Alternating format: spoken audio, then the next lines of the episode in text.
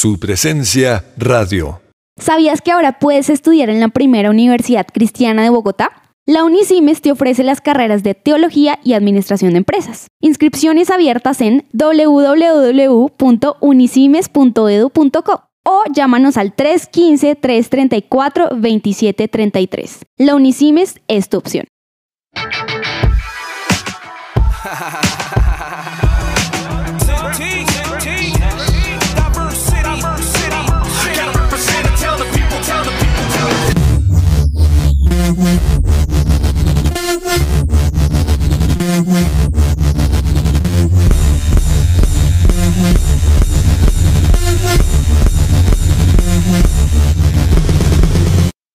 Lionheart.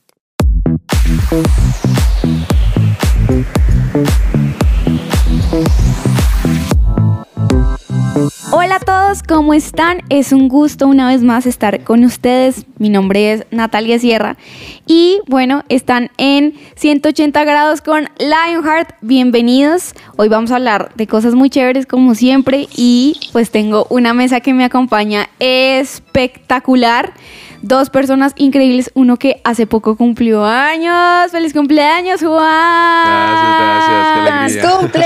Juan Pablo Usme es el que nos habla. ¿Cómo, cómo te fue cumpleaños? ¿Qué hiciste? Bien, la pasé rico. Gracias a Dios compartí con buenos amigos. Eh, tuve buenos momentos y bueno, la pasamos delicioso. Entonces, pues, eh, alegre, alegre de ya tener esta nueva etapa que ya era necesaria para mi vida laboral. ¿Por Tener qué? como 19 ¿Cómo años en la hoja de vida, porque 18 años, pues como que uno lo considera muy novato, digámoslo así, en muchas cosas. Entonces, pues toca, Toca crecer. toca crecer, toca crecer. Él cuando llegó dijo, no, ese año ya estaba muy largo. Literal. Y yo, pues sí, usualmente eso pasa. Cuando uno cumple años es anual. Yo, es, que, ok. es que, por ejemplo, hay amistades que yo conocí como en, en julio, agosto, en agosto. Y pues claro, todo este tiempo que hemos estudiado, pues ha sido como, pero usted solamente tiene 18, todo este tiempo que hemos estado cursando no ha cumplido más. Y yo dije, Ah. pues no, es que apenas vamos a cumplir el año. Entonces, pues por eso, Ok. Pues, pues, bueno, qué chévere que te haya ido súper. Y Gracias. nuestra, la siguiente persona de nuestra mesa es Vero Landines. ¿Cómo estás, Verito? Super Nati, gracias por eh, esa bienvenida. Estoy muy feliz de estar acá con Por allá alguien más saludó, ¿cierto? Mi perro. ¿Tu perrito? Mi perrito que se que abre la puerta y se emociona. Pero bueno, él está por ahí también diciéndole feliz cumpleaños a Juan. Ah, bueno, Gracias, estas son cosas que pasan. Esto es normal en la eh, virtualidad porque pues todavía eh, seguimos virtual. Entonces, eh, esas son cosas que pasan. Así que, oyentes, esa, esa rita de Rolandines. ¿Cómo se llama para tenerlo presente? presente, sí. Se llama Brownie. Es Brownie. un perrito muy chiquito, pero pot- tiene. Pero Potente. potente. chiquito potente. pero peligroso. sí. Es literal. Trending. Hola a todos, bienvenidos a esta sección de Trending. Hoy vamos a hablar de uno de esos temas de moda como lo son las criptomonedas. Y es que Tesla, la compañía del magnate sudafricano Elon Musk, que hace apenas un año había causado revuelo por una gran inversión en criptomonedas, vuelve a hacer noticia por desprenderse de las mismas. Según informó la compañía, en el segundo trimestre del año se desprendió del 75% de sus inversiones en Bitcoin.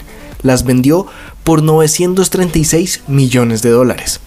La compra de estos activos el año pasado, que había anunciado Musk en su momento, tuvo un costo de 1.500 millones de dólares.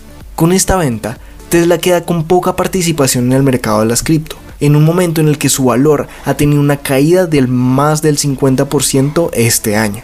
Durante una conferencia telefónica con analistas del sector para explicar los resultados del segundo trimestre, Musk justificó la venta del Bitcoin, cuyo valor pasó de cotizar a 67.500 dólares en noviembre del 2021 a 23.400 dólares en la actualidad.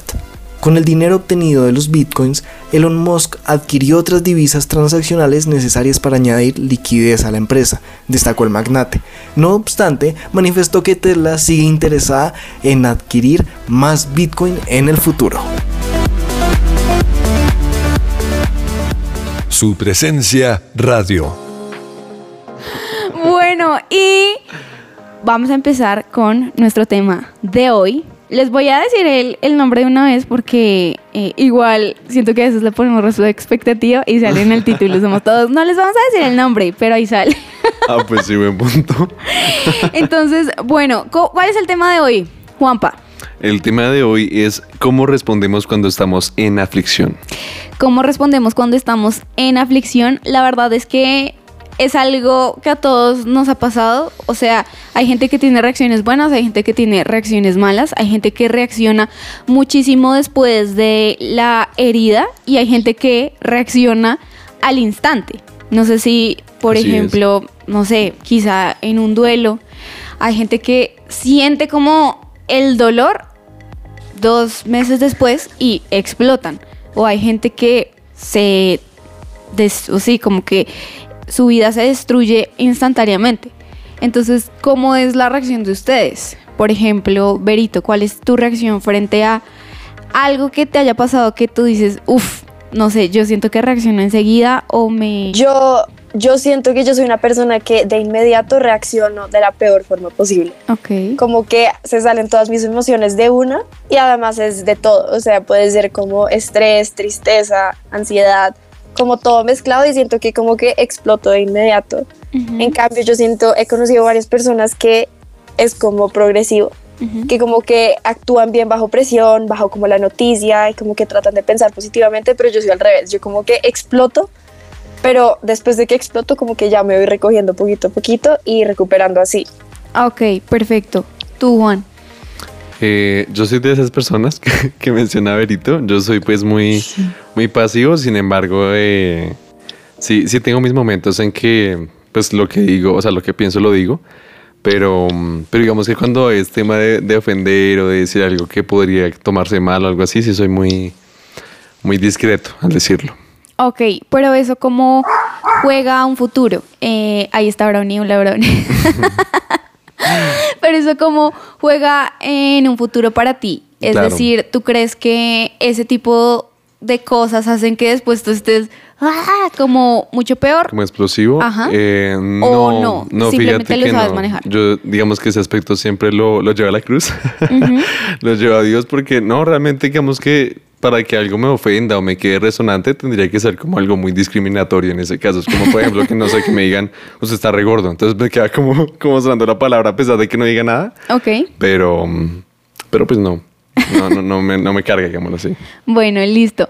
Pues la verdad es que todos tenemos una respuesta completamente distinta. Mm, unos reaccionan mucho más explosivo, otros reaccionan progresivamente. Y la verdad es que es cierto y todos hemos sido lastimados en mayor o menor medida. Pero es muy importante nuestra reacción. ¿Cierto, Brownie? Sí, sí, sí, súper importante. Ah, pero yo quisiera preguntarles para ustedes qué es un refugio. ¿Cómo definirían eso? Porque pues nosotros, la verdad es que sí acudimos a alguien específicamente o a algo cuando eh, nos vemos enfrentados a esta aflicción. Entonces, por ejemplo, uno piensa instantáneamente en una persona cuando a uno le pasa algo, como, "Ah, hoy tuve un mal día, y de una vez, no sé, llamas a esa persona o texteas a, a esa persona y le cuentas, ¿cierto? Entonces, eh, puede ser un refugio una persona, pero también pueden ser eh, cosas, hábitos. Entonces, para ustedes, ¿qué es un refugio? ¿O cuáles son esos diferentes refugios? No necesariamente tiene que ser el de ustedes, porque si ustedes pueden dirán, no, mi abuelita, no. pero, ¿cuál, ¿cuál podría ser un refugio eh, en este, eh, como en esas cosas difíciles? Yo creo que uno tiende a refugiarse a veces en las cosas, en cosas correctas y en cosas no tan correctas. Pienso que puede ser literalmente en un lugar físico que uno vaya a, a como protegerse de algo o puede ser como algo mental o una emoción que tú como que pongas para refugiarte. Eh, es interesante ver cómo muchas personas tienen como un mecanismo de defensa que Total. usan como refugio que eh, y en muchas personas se presenta de formas muy diferentes. Pienso que hay personas que eh, eh, lo hacen con agresividad. Entonces, cuando una persona trata de acercarse a ellos y preguntarles cómo están y, y eso, su forma de refugiarse es como actuar agresivamente, como para no no tocar la herida, más o menos. O, conozco personas que es chistoso que se ríen, como que la risa para ellos es un refugio. Wow. Entonces, con, cuando una, enfrenta una, una situación difícil, como que no saben cómo manejar sus emociones y se empiezan a reír de todo, que puede sonar un poco grosero considerando la situación, pero, pero como que no saben cómo manejar sus emociones, que lo único que saben hacer es reírse. Y eso, pues, yo digo que esos mecanismos de defensa, eso es una forma de refugiarse mentalmente que es impresionante. Yo digo como eso psicológicamente es una locura. Es una habilidad. Wow. ¿Y tú? Por mi parte, disculpen la, la comparación, pero se me vino inmediatamente a la cabeza la película de los Crits. ¿Se han visto la de los cavernícolas? no, que no están- me la he Es visto. divina. Es, Ay, Nati, esa película es buenísima. es buenísima. Todos los oyentes, yo sé que se la vieron, es buenísima. No, El punto no es que hay un refugio y pues la familia, bueno, se abre. Bueno, es una película muy, muy bonita. El punto es que eh, lo derivé es por el tema de que a veces uno se está mucho tiempo en un refugio y eso causa que si en cierto modo se pueda derrumbar ese refugio, uno se destroce. ¿Sí? Wow. Entonces es como, Wow. en ese caso, uno estar en el refugio un momento, tomarse su tiempo como tal, pero no quedarse ahí. O sea, no quedarme en la misma persona, en el mismo confidente, sino que más bien yo varío o más bien intento de que hay cosas que puedo tratar con él o hay cosas que de verdad yo puedo tratar autónomamente. ¿Cómo así? No entendí. O sea, por ejemplo, yo estoy con, yo le estoy contando mis cosas a mi mamá. Ajá. Y si yo siempre se las cuento a ella y siempre me desahogo con ella y el día que no la tenga, me destrozaría. Ok. ¿Sí? Ajá. Entonces, como que Sí. en ese caso, aprender, por ejemplo, los consejos que me da mi madre. a como, ok, yo me acuerdo que mi madre me dijo una lección de estas, entonces a partir de esto, eh, yo no voy a volver a embarrarla en esto. No voy a volver a, a- a tener este mismo problema porque aprendí el error. Entonces, como que ya me salgo del refugio de contarle a mi madre, sino que ya me refugio en mí y que así mismo tomo la decisión. Ok, perfecto. Ah, pero ahora hablemos un poquito más deep. y pensemos como cuál es nuestra reacción inmediata cuando tenemos aflicción. ¿Y qué es aflicción para ustedes, no? Porque pues una cosa es, sí, por ejemplo, yo que se van es todo, no, me duele. Literal es todo, pues no sé, como que siento que no te afectan tantas cosas. ¿Alguna vez algo te ha afectado así que tú digas, uff, la verdad, esto estuvo muy difícil? Incluso yo siendo tan fuerte, eh, esto, wow, fue, sí, como Sí, ya algo sí, muy sí, sí me ha pasado, eh, sobre todo pues con el tema de la voz. Yo esto lo he mencionado en, pro- en programas anteriores, pero mm, a mí de, de pequeño, cuando estaba, en- bueno, de pequeño, pues, en el colegio más bien, porque pues, eh, pues en el colegio me pasaba mucho que cuando yo hacía una voz en una exposición, como estilo, em, ¿qué les digo yo? Como Toreto. Ajá. Entonces creían que yo la estaba distorsionando y siempre me hicieron bullying porque, porque digamos que decían que era una voz falsa, una voz Ah, impostada. ok. Entonces como que crecí un poquito con ese, ese, ese desperfecto, digámoslo así, que yo Pero dije, nadie sabía era que tú tenías voz de locutor. sí, pero o sea, digamos que esto lo aprendí a manejar ya cuando me, me eduqué y demás, pero mientras al principio yo para todo hablaba así, y, me creía el, el así. Entonces pues obviamente eh, para muchos ámbitos no es la voz que se usa. Claro. Entonces, cuando ya pues me eduqué y aprendí, pero digamos que sí fue como un talón de Aquiles que yo tenía en mi cabeza, no hables así, no hables así, no hables así. Y eso pues fue una aflicción para mí. Wow.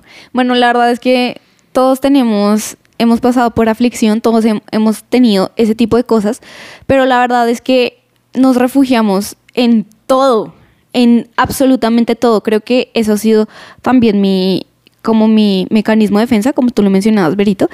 Y muchas veces uno no quiere enfrentar nada, como que uno quiere echarle tierrita porque pues es doloroso enfrentar lo que nos pasa como, bueno, sí, me dolió, pero pues ya, no quiero enfrentarlo.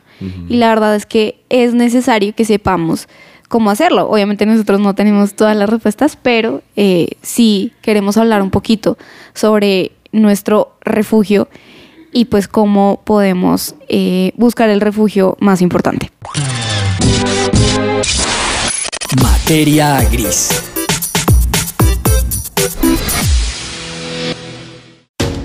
Buenas tardes oyentes de Lionheart, este podcast de hoy me encanta hablando sobre refugio, soy Kate Hernández y los saludo desde mi casa en esta sección de materia gris. Como muchos saben soy psicóloga y hablando de refugios y situaciones de crisis, hoy quiero hablarles de las estrategias que usamos los seres humanos para afrontar este tipo de escenarios. escenarios como una relación rota, una pérdida de un ser querido, tal vez tener que enfrentar una enfermedad, situaciones de estrés en nuestra casa o aún el hecho de transitar la adolescencia con todos sus cambios pueden ser escenarios que nos ponen a prueba nuestra resistencia y nuestra capacidad de lidiar con todo este tipo de situaciones.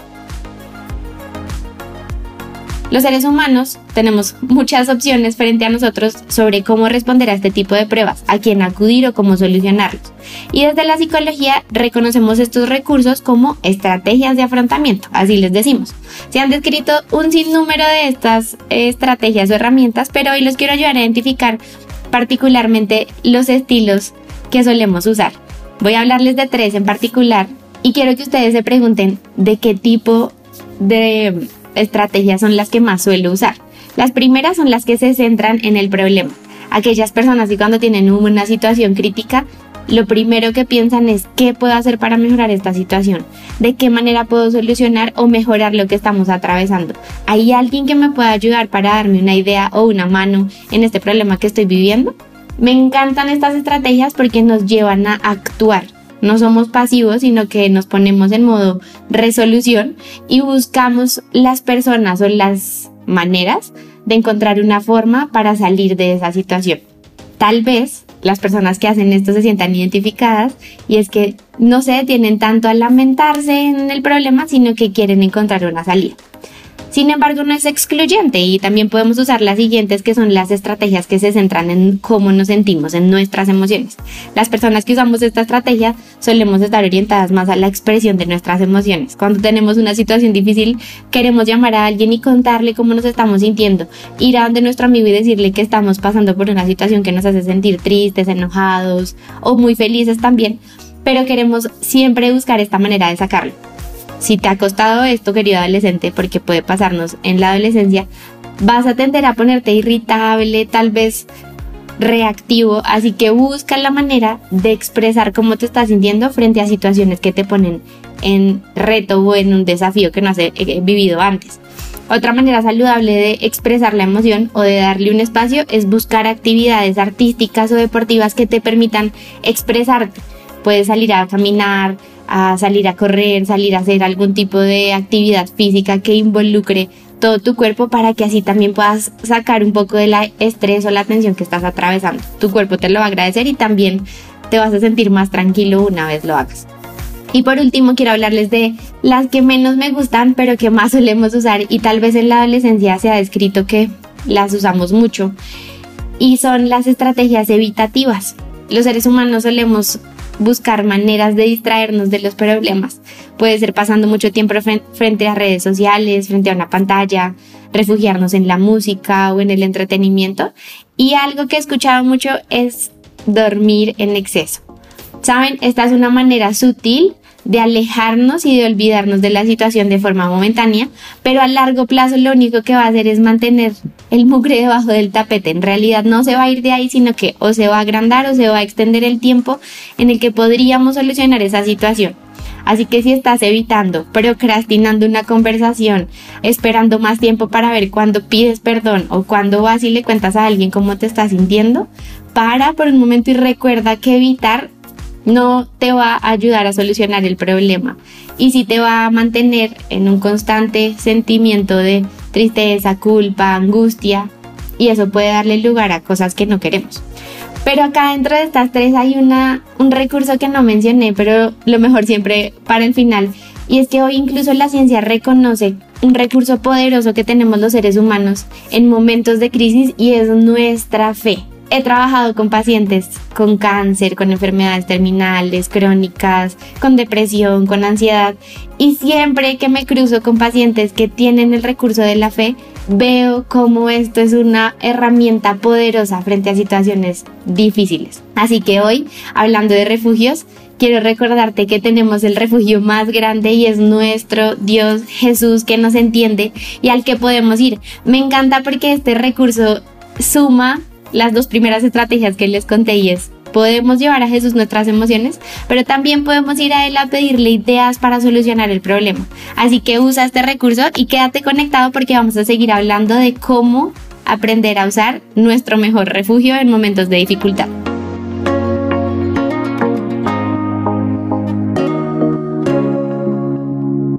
Su presencia radio.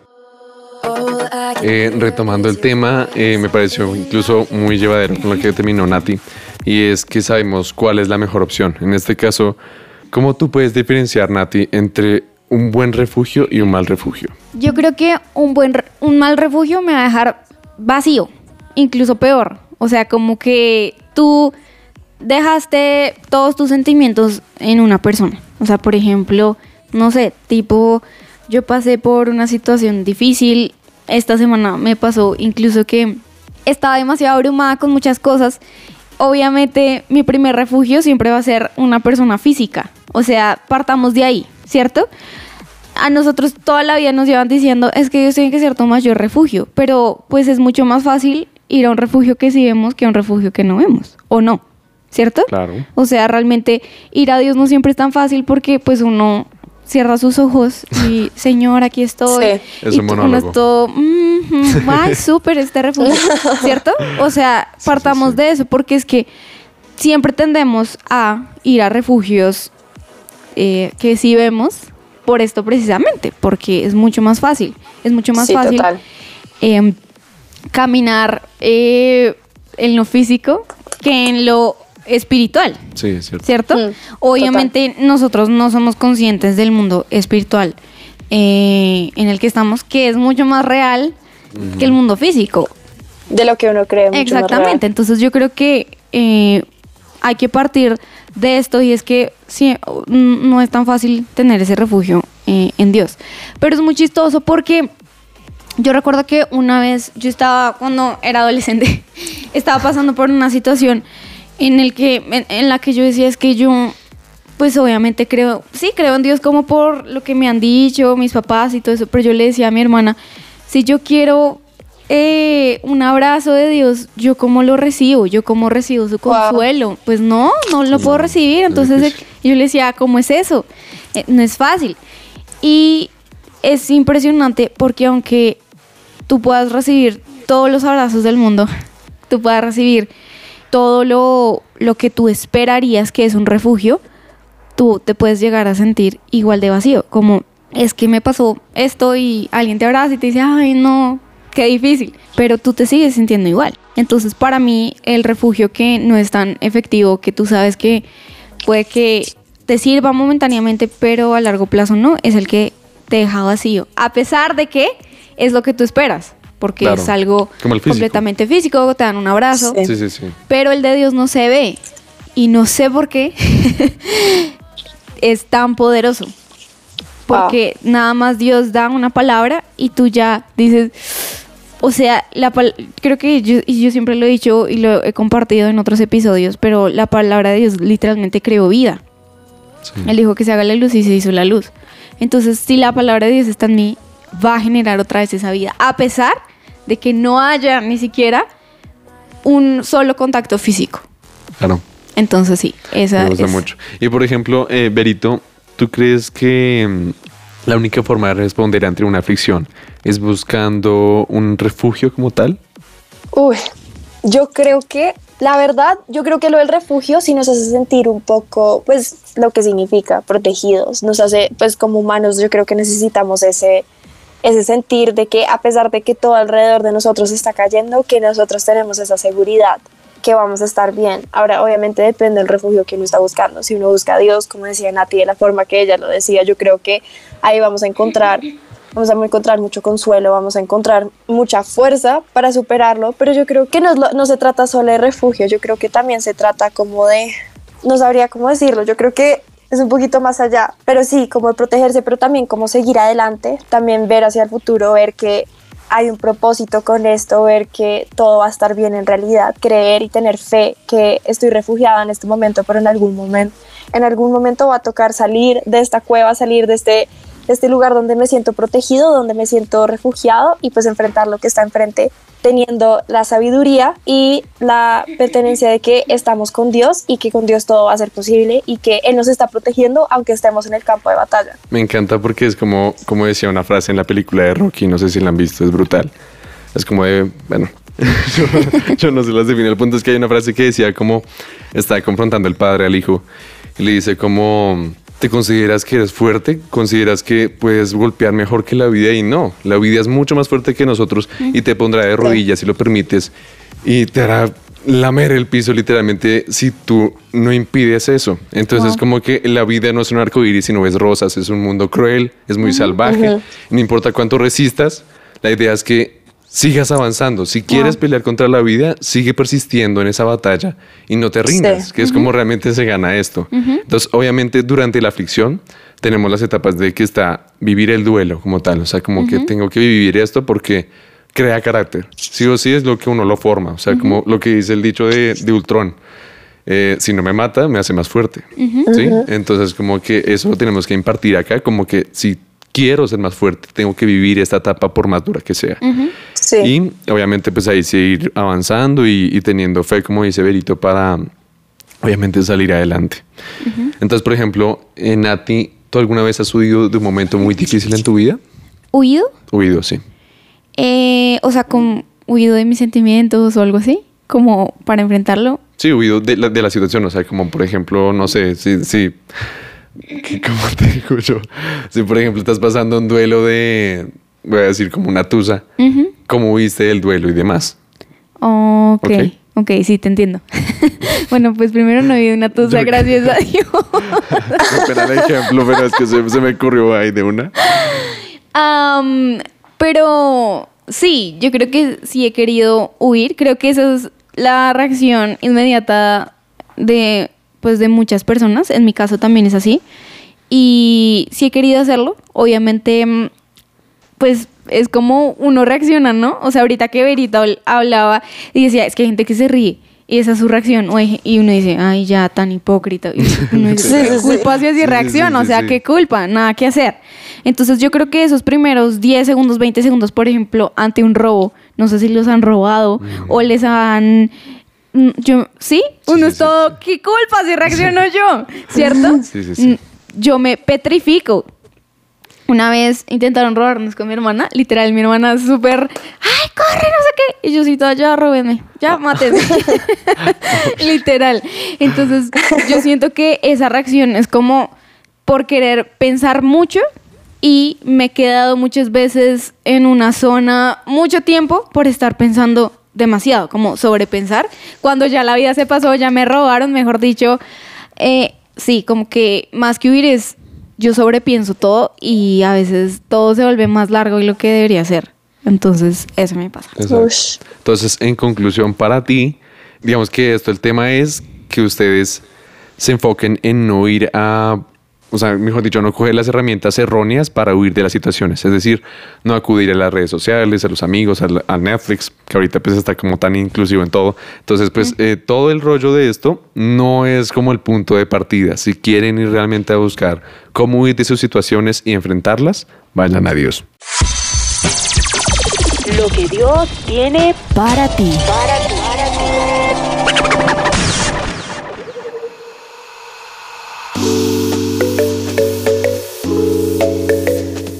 Bueno, y siguiendo con este tema, la Biblia en Hebreos 13, 5 al 6 dice, porque Dios ha dicho, nunca te dejaré, jamás te abandonaré. Así que podemos decir con toda confianza, el Señor es quien me ayuda, no temeré. ¿Qué me puede hacer un simple mortal? Y también en Juan 16, 33 dice, yo les he dicho estas cosas para que en mí hayan paz. En este mundo afrontarán aflicciones, pero anímense, yo he venido a vencer el mundo. Y wow, yo digo estos versículos leyéndolos, o sea, son parece parecen cliché, parecen cosas que como cristianos nos pueden decir una y otra vez y uno dice como sí, yo sé que Dios está conmigo, pero si uno le ve la profundidad que tiene estos versículos es yo he venido a salvar el mundo. Jesús vino acá a salvarnos no solo para darnos vida eterna, pero para que no tengamos que sufrir en la tierra. Y yo creo que ese es el mejor regalo que podemos recibir. Yo creo que cuando nos enfrentemos a estas aflicciones, hay varias respuestas que Dios nos puede dar para ayudarnos a superarlo de la mejor forma posible y de la más sana para que nuestros corazones no tengan que sufrir una aflicción eterna ni que tengamos que quedarnos en esa tristeza por un largo, por un, por un largo plazo y para que en realidad podamos disfrutar a pesar de las circunstancias. Entonces, la verdad es que una de las, yo creo que una de las mejores respuestas que podemos tener en el tiempo de aflicción es el gozo. Y pues yo digo, eh, con- como yo estaba hablando antes, como esas amigas que yo tengo que se ríen cuando reaccionan a Sí. cuando reaccionan a, a- a situaciones así, cuando noticias así que viene como una tormenta, se ríen. Yo creo que esa risa de pronto no es la más genuina, pero yo creo que sí se puede volver genuina, gozo. Pues. Yo creo que una de las cosas que, las cosas más difíciles, pero las mejores cosas que uno puede hacer cuando se entera de algo, de algún duelo, de alguna, de alguna noticia que parece que para destruir el mundo, yo creo que uno lo mejor que puede hacer es levantar las manos y decir gracias Dios. Y estoy feliz a pesar de que eh, el mundo se esté derrumbando, a pesar de que las cosas no están yendo como deberían ir. Yo sé que yo puedo encontrar felicidad y puedo encontrar paz en Dios. Entonces Y- yo digo, Yo quisiera decir algo con respecto a eso. Dale, dale. porque ah, siento que tomar la decisión no es fácil y creo que gozo es muy distinto a felicidad. O sea, Sí. felicidad es algo que tú sientes en el momento como, ay, qué risa o wow, sí, súper sí. chistoso. Y uno no se siente así 24/7 y sería muy raro que uno se sintiera así 24/7. Eh, Pero es muy distinto tener gozo y el gozo en tu corazón creo que va ligado mucho con la paz. O sea, Sí, que tú tienes esa paz que tú reaccionas ante cualquier cosa con esa paz que trae gozo a tu corazón, que es como, wow, yo tengo alegría, eh, no Sí. estoy muriéndome la risa 24/7, pero tengo alegría. Sí. Y el- al principio es una decisión, por supuesto, es como, bueno, voy a alzar mis manos, voy a agradecer. Y no es fácil, nunca se va a sentir genuino. O sea, si te pasa algo malo y levantas las manos y das gracias, no se va a sentir genuino, va a ser muy difícil. Pero eventualmente sí va a ser así, porque primero tú tomas la decisión y después Dios llena. Hagan de cuenta que sí, es como alce mis manos y por alzarlas, Dios ahí se trae como ese gozo genuino. Entonces, sí. Y eso es, yo creo que, y, y Nati lo que dice de, de la paz y, la, y el gozo, cómo se complementan, como en realidad son, son dos cosas a la vez, yo creo que eso es muy cierto. Yo creo que es impresionante que uno cuando levanta las, las manos, cuando uno en realidad se rinde ante los pies de Dios y le entrega toda la situación de lo que está pasando, uno se llena con un gozo sobrenatural. O sea, es algo que uno no puede explicar. Y también hay un punto importante en esto, es que no se trata de negar, no se trata de negar lo que está pasando, no se trata de pretender que no está pasando para como para sostenerse, se trata de sí, acepto que esto está pasando en mi vida, pero acordarse de todo lo que ha prometido Dios, llenarse de ese gozo, de esa paz y saber que te- va a haber una salida de esto, esto va a haber- hay una luz al final del camino y este no es el fin, sino que Dios tiene un plan muy grande con esto. Entonces, con esto, otra de las respuestas que vienen con, con cómo responder a la aflicción es lo que ya habíamos dicho, que es alabanza y adoración.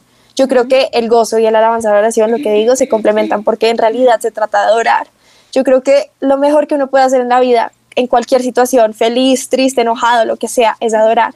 Rendirte, rendirte, eh, rendirte ante los pies de Dios, perdón, y de verdad entregarle todo, adorarlo, adorar su nombre, porque Él es grande y Él nos ha prometido cosas espectaculares. Y solo porque pasen cosas así, sea un duelo chiquito, sea una tusa, o sea la muerte de alguien importante, yo creo que lo mejor que uno puede hacer es adorar y confiar en las promesas de Dios, proclamar las palabras que Él dice en, su, en la Biblia, proclamar todo lo que creemos sobre Él y así vamos a tener mucha paz y vamos a tener gozo y nunca paremos de buscarlo porque en realidad en Dios siempre está la respuesta.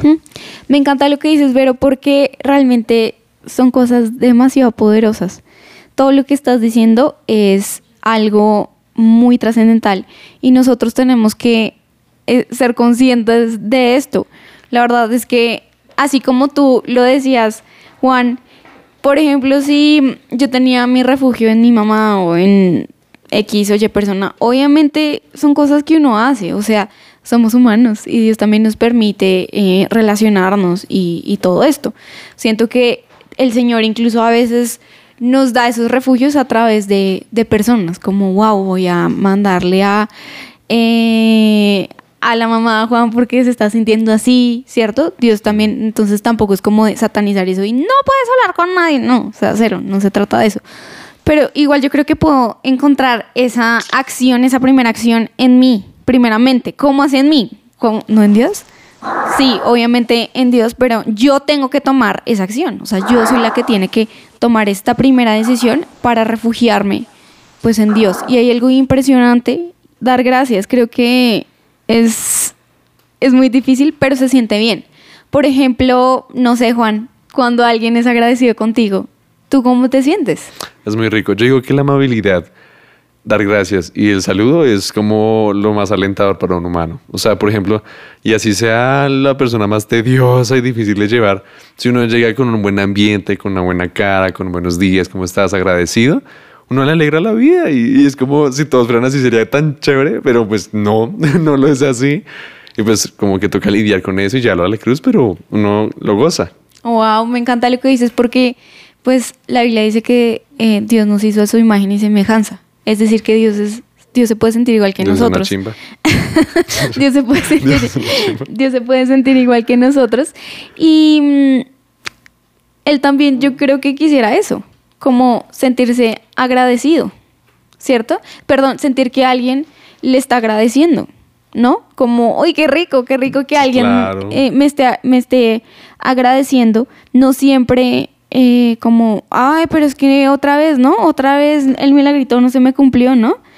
Y la verdad es que Dios es nuestro refugio y Él siempre estará ahí, pero pues sí, Dios está en todos lados porque Él es omnipresente, pero que cuando esté con nosotros sea porque quiere más, no porque es omnipresente y le toca.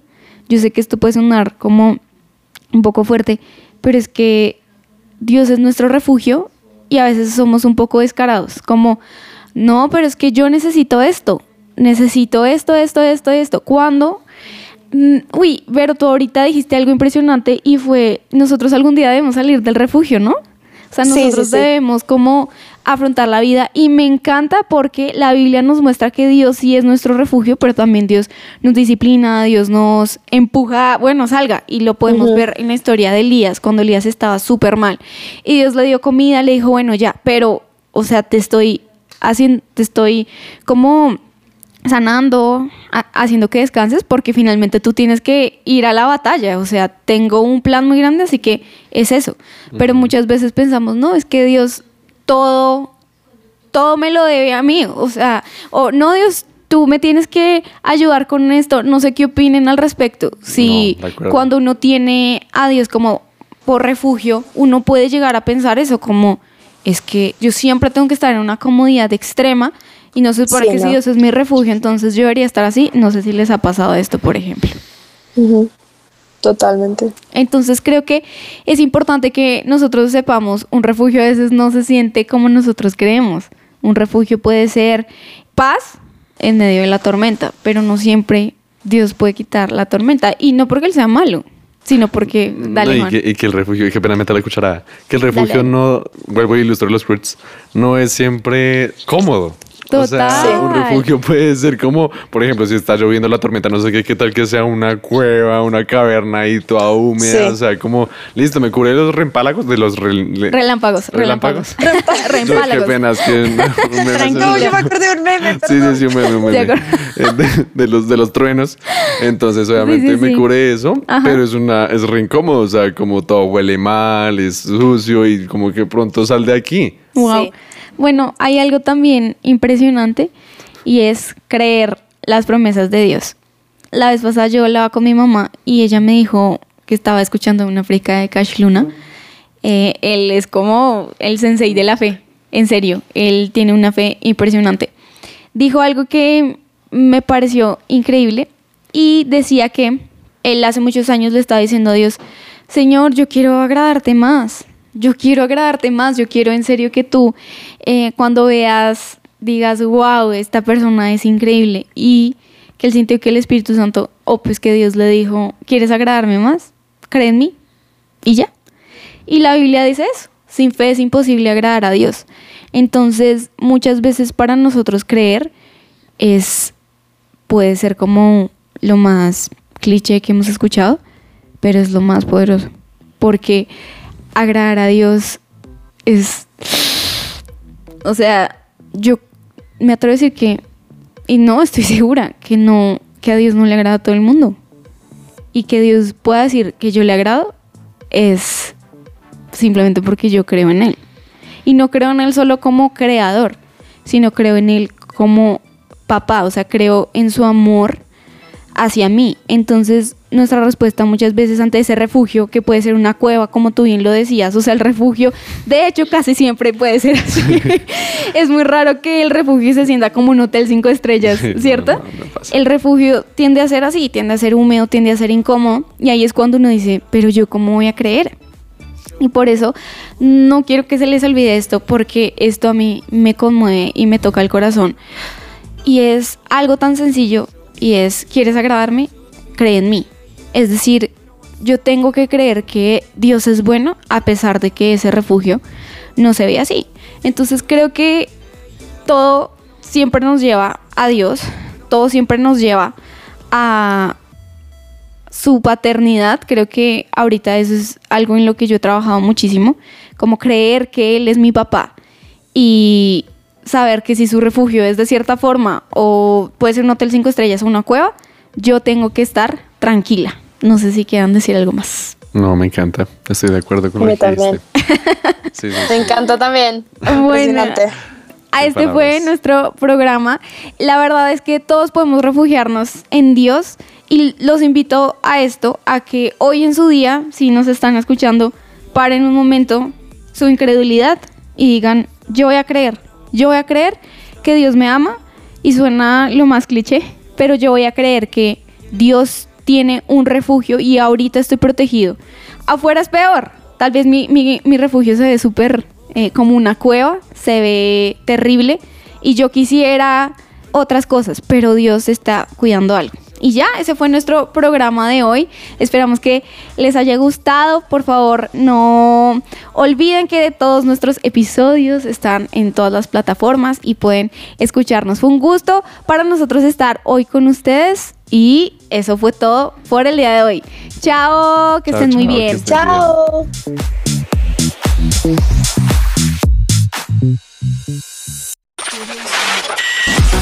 Lionheart te sigue recargando y durante este 2022 seguiremos dando giros de 180 grados. Junto con más voces, más secciones, invitados especiales y mucho de qué hablar.